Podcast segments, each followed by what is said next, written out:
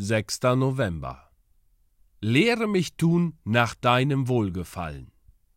Psalm 143, Vers 10.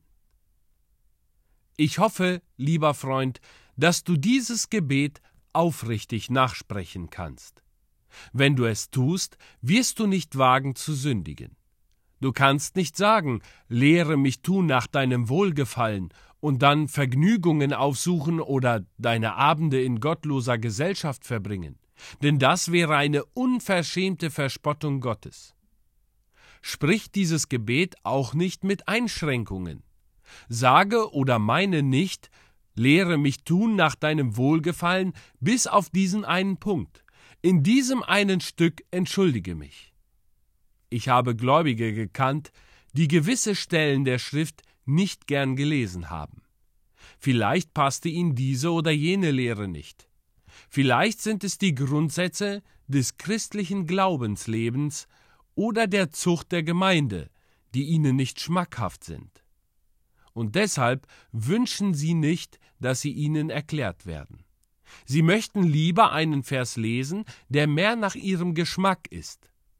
Aber, lieber Bruder, wenn du mit einem Text Streit hast, so füge dich.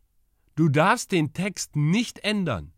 Ändere dein Glaubensbekenntnis, ändere dein Leben, ändere deine Gedanken. Denn das Wort Gottes ist richtig, aber du bist im Unrecht. Wenn wir dieses Gebet aufrichtig sprechen, meinen wir, ich will in Gottes Wort forschen, um zu erfahren, was ihm wohlgefällig ist. Viele von euch haben sich der Gemeinschaft angeschlossen, in der sie aufgewachsen sind. Ihr gebt euch nicht die Mühe zu prüfen, ob eure Gemeinschaft biblisch ist oder nicht. Das bedeutet, nicht dem Willen Gottes zu gehorchen. Fragt danach, was Gottes Wort lehrt. Sucht in der Schrift. Viele Christen glauben, was ihr Prediger sagt, weil er es predigt. Glaube nicht ein Wort von dem, was ich schreibe, wenn du es nicht in dem Wort Gottes findest. Wir sind alle mit Fehlern behaftet, auch wenn wir lehren, so gut wir können und hoffen, dass Gott durch uns lehrt, so sind wir doch nicht inspiriert und maßen uns nicht an, es zu sein.